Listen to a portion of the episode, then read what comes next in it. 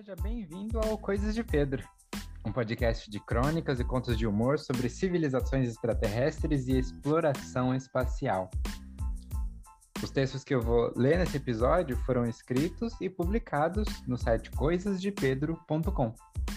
Esse é o episódio número 12 e vamos falar sobre ficção científica mais uma vez com o melhor escritor de ficção científica que eu conheço, o Michael Moura. Se você não conhece ele, pode voltar e ouvir o primeiro episódio do Conversa de Pedro.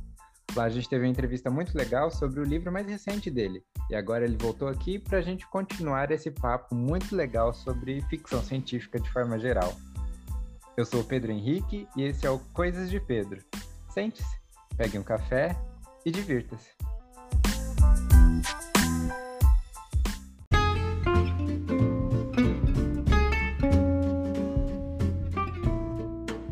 Beleza, Michael. Muito bom estar recebendo você aqui de novo. E, na verdade, você já é de casa, né? Pode abrir a geladeira, pode tirar o pisar de meia em cima do sofá. Sinta-se à vontade. Exatamente. Me jogar no sofá, não precisa mais sentar com as pernas cruzadinhas certinho. Isso, Fazer colocar não. uma perna no braço no sofá. Bem casa Agora de sogra, né?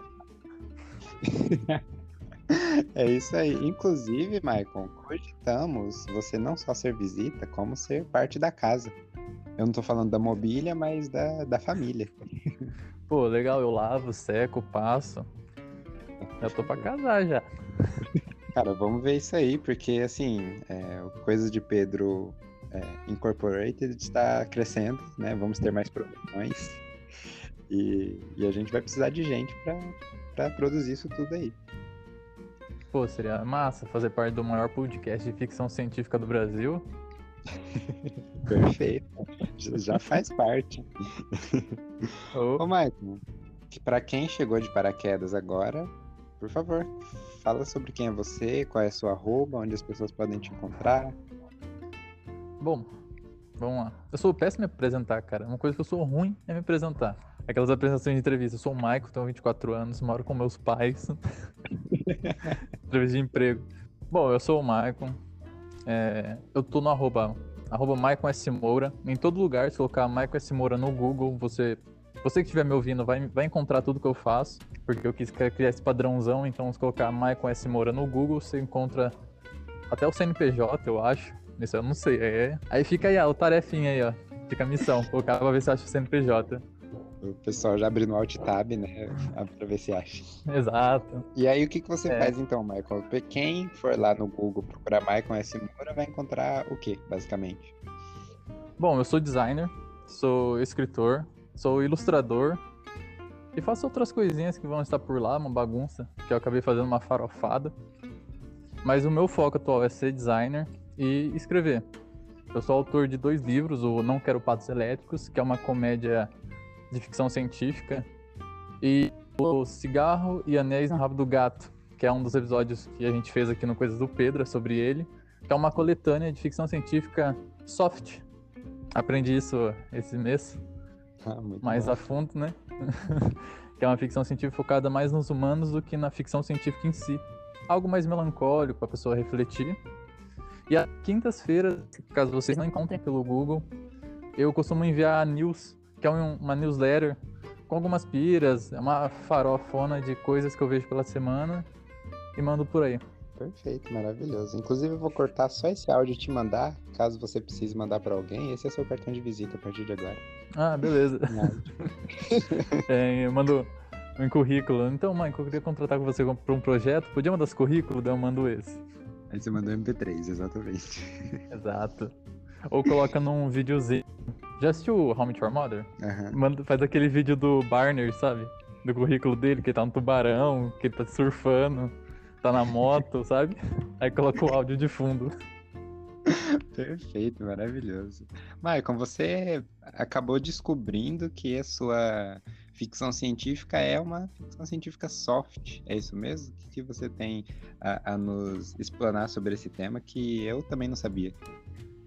Cara, eu já sabia que era o soft que existia, que existe o hard e o soft. O hard é quando o pessoal vai a fundo na ficção, cria coisas que são explicáveis. Então, eles começam a falar que uma engrenagem girando funciona a máquina do tempo detalhadamente. Eu falei, pô, eu não faço isso.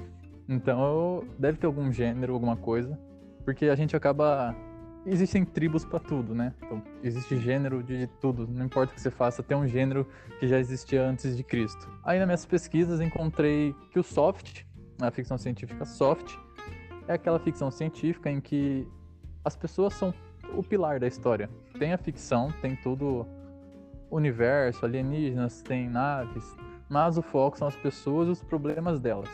E é isso eu abordei no Cigarro e Anéis no Rabo do Gato. Pela minha surpresa, quem fazia bastante isso era o Felipe K. Dick e o Asimov. E quando eu vi isso, eu falei, pô, é isso que eu quero fazer, então eu sou soft. Eu aceitei. Muito bom. Você saiu do armário como ficção eu, Exato. Me assumi como soft.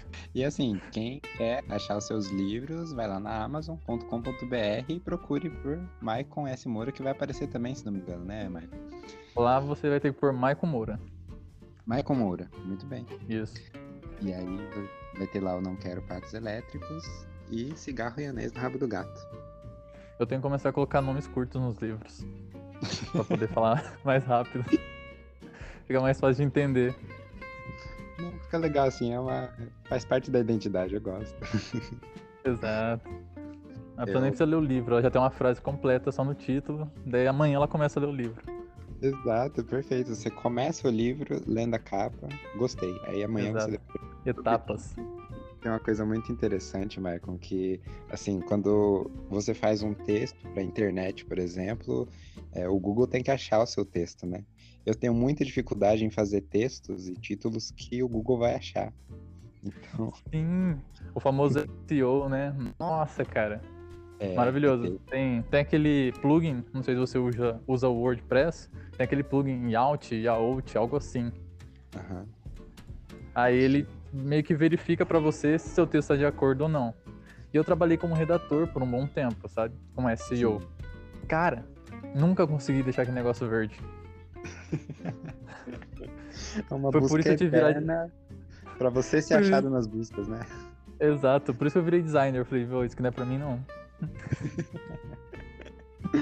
Pois é. Assim, a gente tem um jeito de usar as letras. Como escritor, a gente tem que usar as letras, né? As palavras. Uhum. Mas a gente usa do nosso jeito, não do jeito que o Google vai achar. Exatamente. E às vezes eles querem uns sinônimos que a gente nem sabe qual é o sinônimo, a gente só conhece aquela palavra que vai funcionar pro texto. Perfeito. E vai ser aquela palavra. Desculpa, Google. eu fiz um texto inteiro sobre como eu comecei a vender as coisas que eu não usava para comprar o meu computador, né? E Pô, legal. Isso, isso virou uma, uma quest, assim, sabe? Eu fiz até uma série de textos no blog que vai estar tá saindo enquanto você está ouvindo esse episódio, está saindo alguns textos. E aí o primeiro texto se chama Vende só o Minecraft. oh, bom, boa, boa. Eu tentei que o Google me achasse quando alguém procurasse por Vende Minecraft.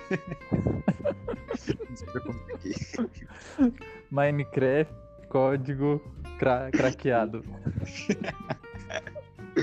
Exatamente. É, é, é uma eterna busca por ser achado, né? A internet é um pouco disso. Exatamente. É legal pensar nisso, de que a gente precisa criar coisas para ser encontrado. E agora você falando, os títulos que eu coloco, ninguém vai me achar, cara.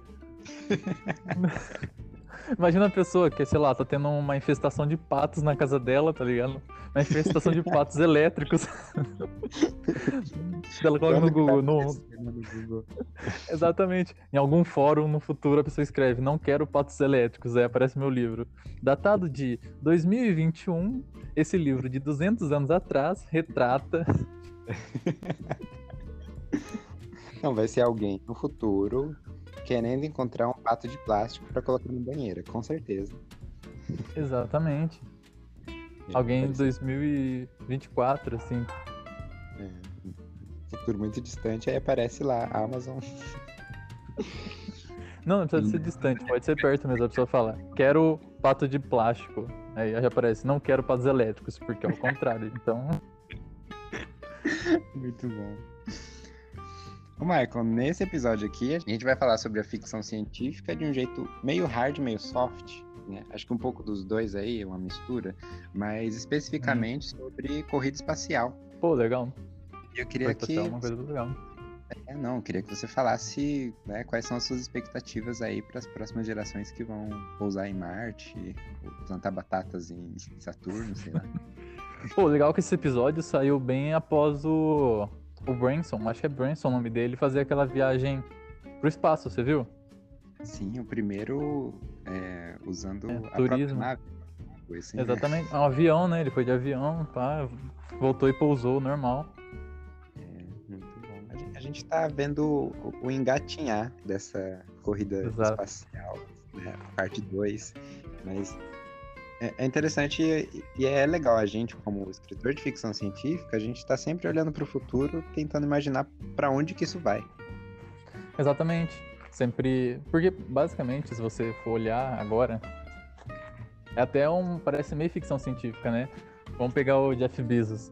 Imagina o Douglas Adams escrevendo. Então, o dono de um sebo. Meu, é muito Douglas Certeza. O cara era dono de um sebo, tá ligado? Aí ele vai. Eu acho que esse mês ainda ele vai voar pro espaço. Ah, o outro cara, ele era esportivo, dono de esportes, essas coisas, e foi pro espaço. Elon Musk era careca, Elon Musk era careca, cara. Fez o código no PayPal, era um nerd. Agora ele é o Uber da NASA. O cara fez uma maquininha de cartão online tá mandando o carro dele pra, pra galáxia. É.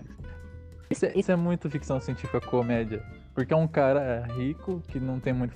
Ó, a gente tá criticando Elon Musk aqui, cara. Vamos ser processados. É um cara rico, ele fez uma maquininha do cartão, aí ele falou, pô, fiz carro elétrico. O que eu vou fazer com o meu carro? Vou mandar pro espaço. E mandou. A gente vive uma comédia em muitos termos, né, Michael? Exatamente. Agora voltando pro tema. Cara, eu acho que no futuro a, a ficção científica vai ser bem triste. Daqui uns 100 anos, assim. Porque a gente não vai ter muito o que imaginar. É, não, Imagina, é tipo, o escritor em casa, então um homem chegou ao espaço, aí o amigo dele lê e fala, grande novidade, faz 10 anos isso aí que aconteceu, a gente tá em Marte. Vai ser triste. É, vai ser basicamente o que os sites de comédia com política estão passando hoje, né? Que eles não têm como criar, porque a política já tá sendo uma comédia. Então, é um grande paralelo que vai acontecer no futuro. É bom fazer piada do que já é piada, sabe? Tipo, Isso. é, perde emprego. tipo. É por isso que o jornalismo acaba não gostando do nosso atual presidente, ou aquele que não pode ser dito o nome, tipo Harry Potter. Porque já é uma comédia, então o sensacionalismo olha e fala, pô, por isso, por isso que a gente não tem gostado do cara, tá roubando nosso emprego. Ô, Michael, inclusive falando sobre essa ficção científica que é comédia, de certa forma, tem a ficção científica hard, né? É, Uhum. Esse texto agora que a gente vai ouvir é uma ficção científica soft e comédia, porque, bom, a gente vai falar sobre ele depois do texto. Vamos ouvir ele? Bora.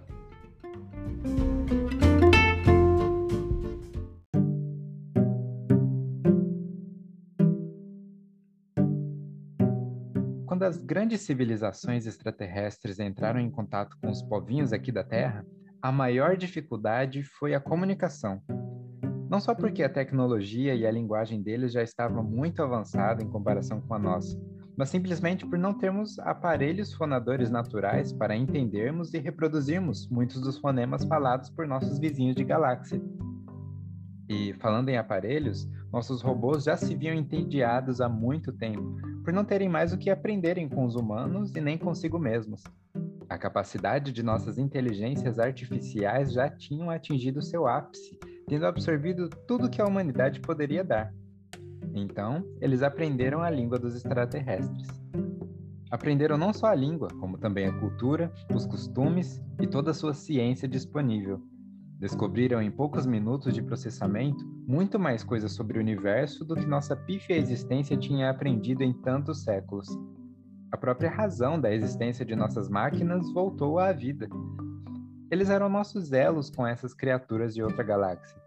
Então, tendo aprendido seu idioma e cultura, eles passaram a se comunicar com os visitantes, passando a eles parte de nosso conhecimento. Foi então que descobrimos um fato engraçado. A risada é universal. Depois de alguns minutos rindo de nosso vasto conhecimento, permitiram que nossos computadores traduzissem às nossas linguagens algumas informações sobre o universo. Não muitas, para que nós humanos não nos assustássemos tanto.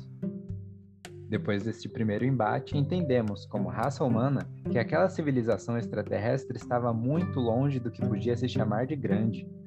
Em comparação com o restante do universo agora conhecido, nada é realmente grande. E, mais importante ainda, nada é como nos filmes e séries de TV, e mais ninguém na galáxia fala e entende fluentemente em inglês.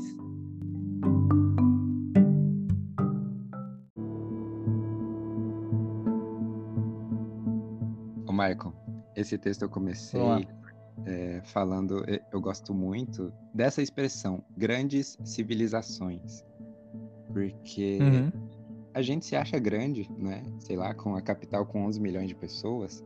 Mas, tipo, o Asimov Exato. fala de, de cidades no futuro com 140 milhões de pessoas. Eu acho isso incrível, porque normalmente as ficções atuais, elas falam, eu mesmo escrevi, 2100 e pouquinho, o Asimov não, ele já sonhava bem mais alto, era 3 mil, 4 mil, ele já, 2 mil anos num futuro, sabe? Então lá ele já viu uma civilização em que não tinha só mais 10 bilhões de pessoas na Terra, era trocentos bilhões na Terra, um trocentos na Lua, em Marte, era pessoa no meio do espaço, flutuando, porque não tinha espaço pra ninguém. Muito bom, exatamente. E é interessante como que ele tem essa visão de futuro muito, muito clara e construída. Quando você lê ele, você tá vendo que, que a, é, a civilização cresceu nesses 3 mil anos. Não é que só passou os 3 mil anos e a gente tá do mesmo jeito, né? Até, inclusive, eu, eu usei um pouco falando que a gente criou os robôs. Os robôs aprenderam tanto com a gente que não tinha mais o que a gente passar para eles. Sim, sim. Isso aqui me deu muito ar, Asimov. Quando eu começo o conto, é, lembra muito Douglas Adams, o jeito que você conta a história. Um povinho aqui na Terra, sabe? Eu gosto dessa essa vibe de menosprezar a sociedade terráquea, digamos assim, que o Douglas fazia muito isso. Nossa, que intimidade. O Douglas fazia muito isso. Aí depois você traz. Cada, né? Eu começo falando grandes civilizações dos povinhos aqui da Terra. Sim. Ó, e aí depois a gente começou falando sobre os robôs, tinha mais o que aprender com a gente.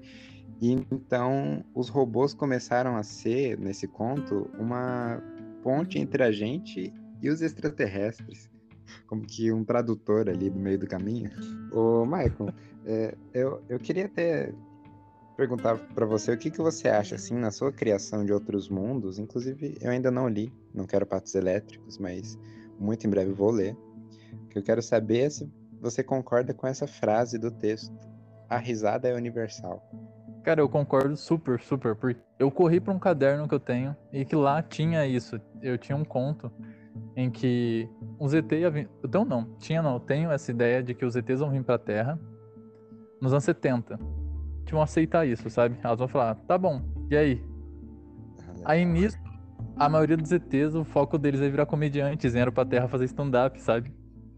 Muito bom. E eu penso nisso, eu pensei nisso, lembrei, porque eu que nesse conto era essa vibe, que a comédia, tipo, é do mundo inteiro, ia virar tipo um stand-up universal, então ia ter competições de humanos contra. Só que as piadas dos humanos são piadas, tipo, normal. Com palavrão, são piadas sem nada, e os ETs com muito mais conhecimento, com muito. Uma vastidão, acabam fazendo piada inteligente que a gente não entende. É, e essa, essa coisa de é, o que pra gente é extraordinário na ficção ser algo banal é muito bom, esse conceito, né? Sim, sim, a gente pode brincar muito com isso, né? É muito legal. É, o próprio Douglas Adams brincava muito com isso, né? Sim. É, tudo ele brincava, né, cara? Tipo, o como ele incluiu a viagem no tempo é fenomenal. Aquele, aquele restaurante no fim do mundo, que o negócio fina, destrói tudo o mundo e as pessoas reiniciam. Um restaurante que fica num loop no fim do mundo. É, Perfeito, né? Exatamente. Cara, eu acho muito bom a cena da vaca, que a vaca se oferece pra eles. Que é num restaurante mesmo, ela fala, ah, você quer comer meu lombo? É muito melhor, não sei o quê. Eu- Eu tenho feito uma dieta, né? O meu nome tá muito bom. Sim. É legal Exatamente. isso. E, e essa desculpa muito boa que ele usou no- é, em todo o Mochileiro das Galáxias, de que você coloca um peixe, Babel, no seu ouvido e ele traduz tudo dentro do seu ouvido para você, qualquer língua que outra outra extraterrestre falar. Exatamente, ele Cara, basicamente o livro todo é ele criando situações em que a gente quer uma explicação e ele te dá a explicação mais louca que vem na cabeça dele. Eu, penso muito que o Douglas ele estava escrevendo, aí ele falava: Não, vou escrever uma ficção científica, futurista, para mim derrubar o Asimov, Felipe K. Dick. Então vou tacar o negócio lá no alto. Aí chegava nos pontos em que, peraí, como os caras tá entendendo? Um peixe no ouvido, saca? Perfeito. Ah, como essa nave faz tudo isso? É um sistema de improbabilidade. Então ele criava uma situação muito louca para responder as questões que ele mesmo estava criando dentro do livro. Nesse texto também, eu citei algo que o Douglas Adams cita mais de uma vez na, na trilogia de cinco livros dele, que é o vórtex da perspectiva total. Você lembra disso? Era um modo de tortura que, na verdade, é, era propaganda que era o pior modo de tortura, que é deixar a pessoa dentro de uma máquina, onde ela veria o tamanho do universo em relação com o tamanho dela. Cara, eu, eu tenho muito essa pira, tá ligado? É um lance que tá até cortando aqui, porque, meu, eu sou, eu sou muito cheio das pira. Eu tenho um lance, eu tenho medo de coisas extremamente grandes, tipo baleia, cara. Eu não consigo ficar vendo vídeo de baleia. Eu sinto um pavor enorme, tá ligado? Elas são gigantes. É, pra você ter uma ideia, eu não consigo jogar a pedra pra cima. Sem, sem zoeira, não é uma brincadeira aqui de podcast, eu só vou fazer piada. Eu tenho um, um, sei lá, cara, eu tenho um pavor de coisas grandes que eu tenho essa vibe de ah, Michael, vamos ver aqui o universo como é. Cara, eu não consigo ficar muito tempo olhando. Porque daí começa a... Já viu aquele vídeo que mostra você porque a Terra está na Terra? Aí dá aquele, tira o zoom, aí mostra a Terra de longe. Aí dá, tira outro zoom, mostra um planeta passando. Aí mostra o Sol perto da Terra. Aí mostra a galáxia. Eu fico tipo, mano do céu. Se isso aí explode, a gente tá ferrado. Uma das pre... a primeira cena que começa o filme Contato. Acho que aqui no Brasil é Contato de terceiro grau, alguma coisa assim é, é exatamente isso. É a Terra, e aí aos poucos vai vindo para longe, vindo para longe, e é um rádio de fundo.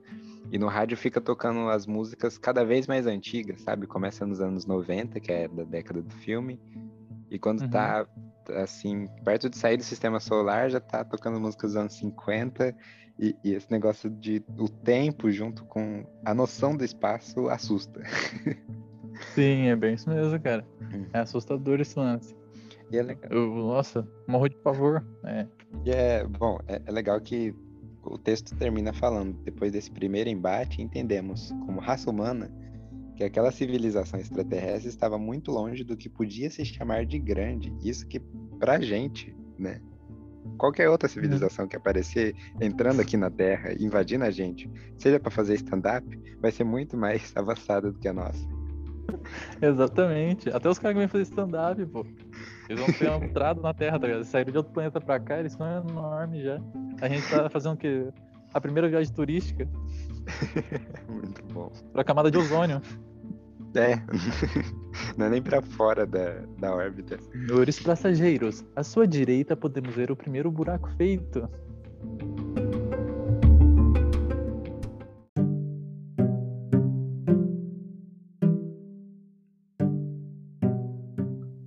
Começo, bisbilhotávamos os outros astros do nosso sistema solar apenas por curiosidade científica.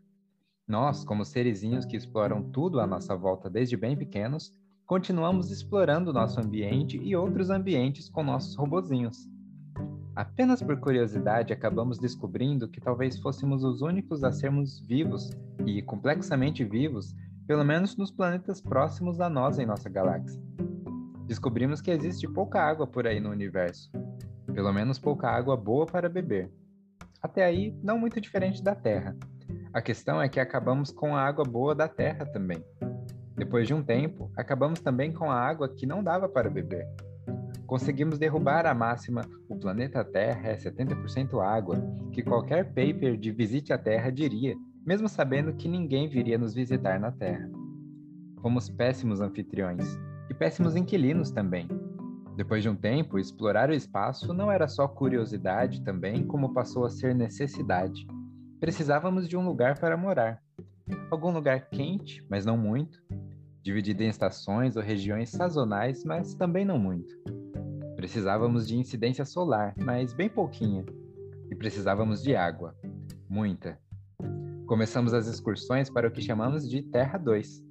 Nome pouco criativo, mas lá tinha água e tudo o que precisávamos para continuar a vida terrestre. Eram alguns anos de viagem e planejamos tudo certinho. Mandamos primeiro os robôs, depois os trabalhadores braçais que fariam todo o trabalho mais pesado em exoesqueletos. Depois mandamos algumas pessoas que poderiam povoar o planeta, estudar sua geografia de uma forma que os robôs ainda não foram capazes de fazer e plantar batatas. A essa altura, as humanas já tinham filhos e filhas que nasciam pelo menos um pouco mais habituados à gravidade e ao ambiente do planeta. Hoje os seres humanos estão super bem, montando suas colônias de férias na Terra 2. E esperam ansiosamente pelo verão, que virá em 152 anos e promete altas marés nos pequenos lagos da nova Terra. O dia, que dura aproximadamente 70 horas, é bem ocupado para todos os novos terráqueos, e contamos com sua ajuda e presença neste novo planeta, para fazer a raça humana crescer e ser alguma coisa novamente, se é que já fomos algum dia.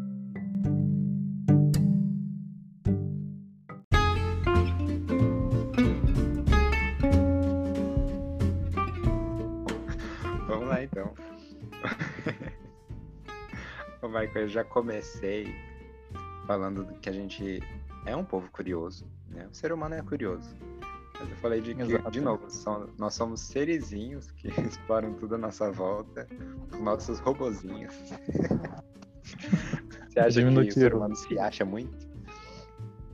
Cara, demais. Oh, aproveitando, deixando até um tópico aberto para a pessoa que estiver ouvindo esse episódio, seja curiosa. A gente vive a vida com as pessoas dizendo: olha, você cresceu, você se tornou adulto. Leve sua vida a sério. Mas eu digo aqui para você, seja curioso. O ser humanozinho que você é tem que ser curioso para ter uma vida boa. Nosso olhar de criança não pode morrer.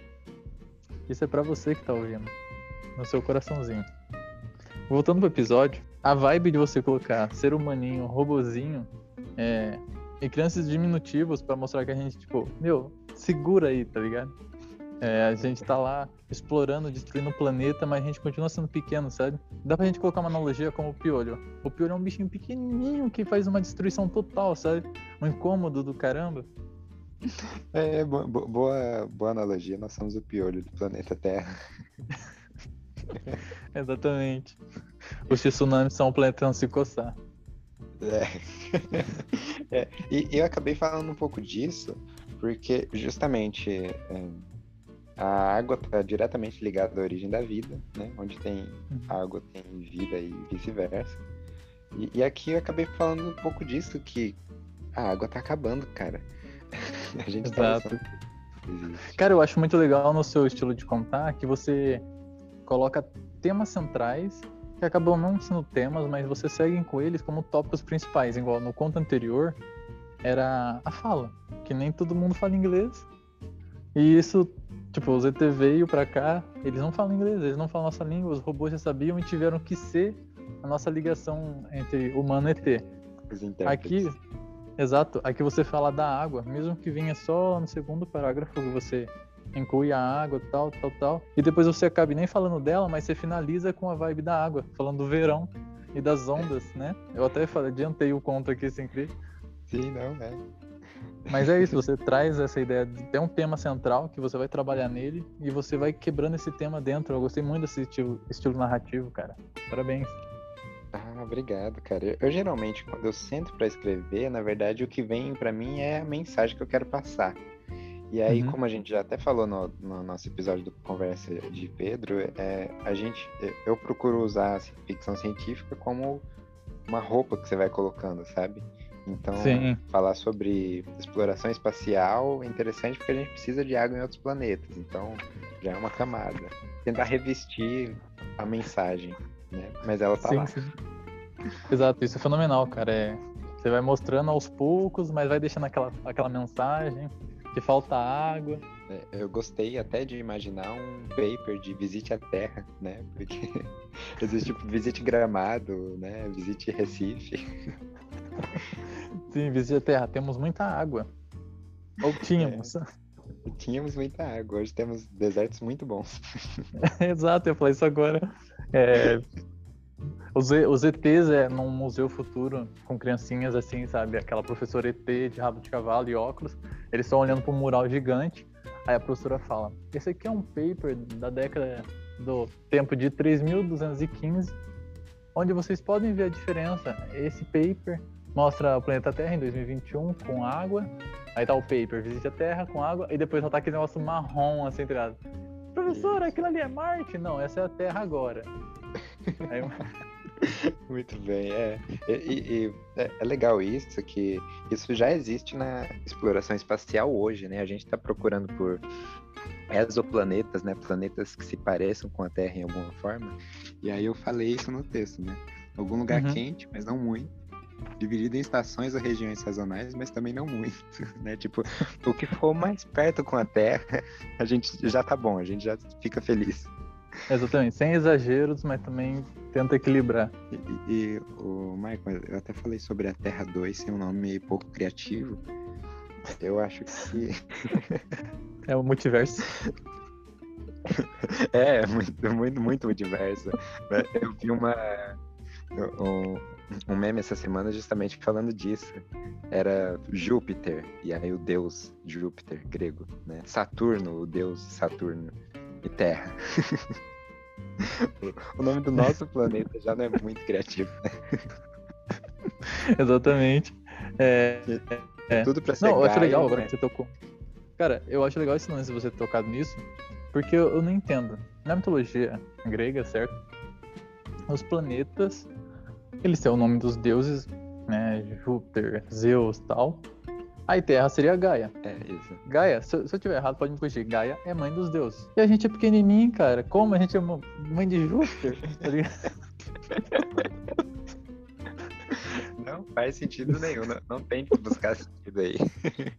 Como ele saiu da gente, entendeu? Olha o tamanho da criança. A gente com certeza é adotado, os deuses eram astronautas. é isso.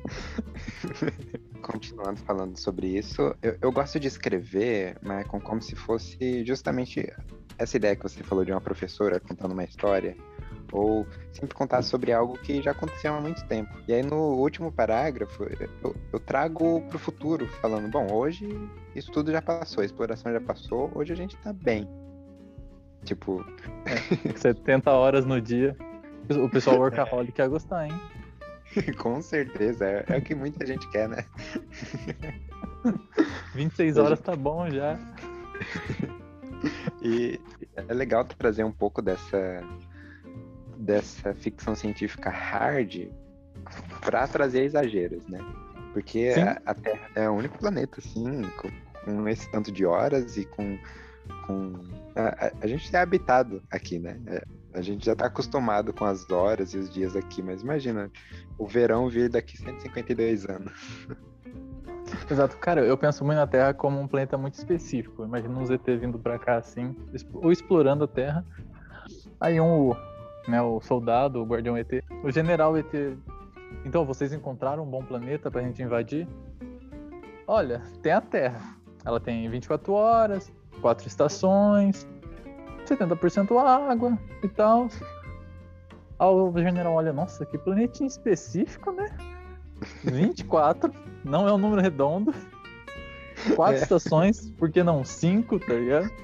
É. 70% água. A gente é um planeta muito específico, cara. muito específico e a gente é uma espécie muito específica também. Então, acho que a gente combina muito nesse planeta. Não Exatamente. sei se seria muito legal a gente sair daqui. É, pra que sair aqui tá tão bom? Que é tão grande.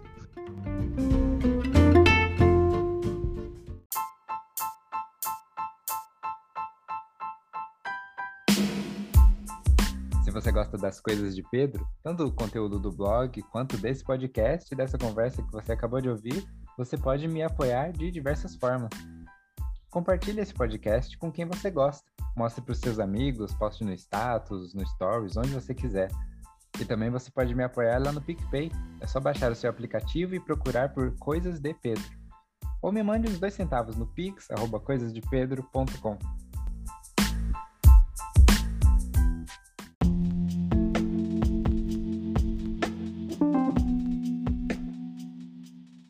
roteiro e a produção desse episódio foram do Pedro Henrique, assim como a capa e a publicação, e também a edição.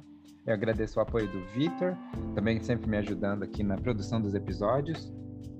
Eu agradeço também ao meu convidado Michael por ter acertado, ter voltado aqui. Com certeza ele já é de casa e vai vir mais vezes.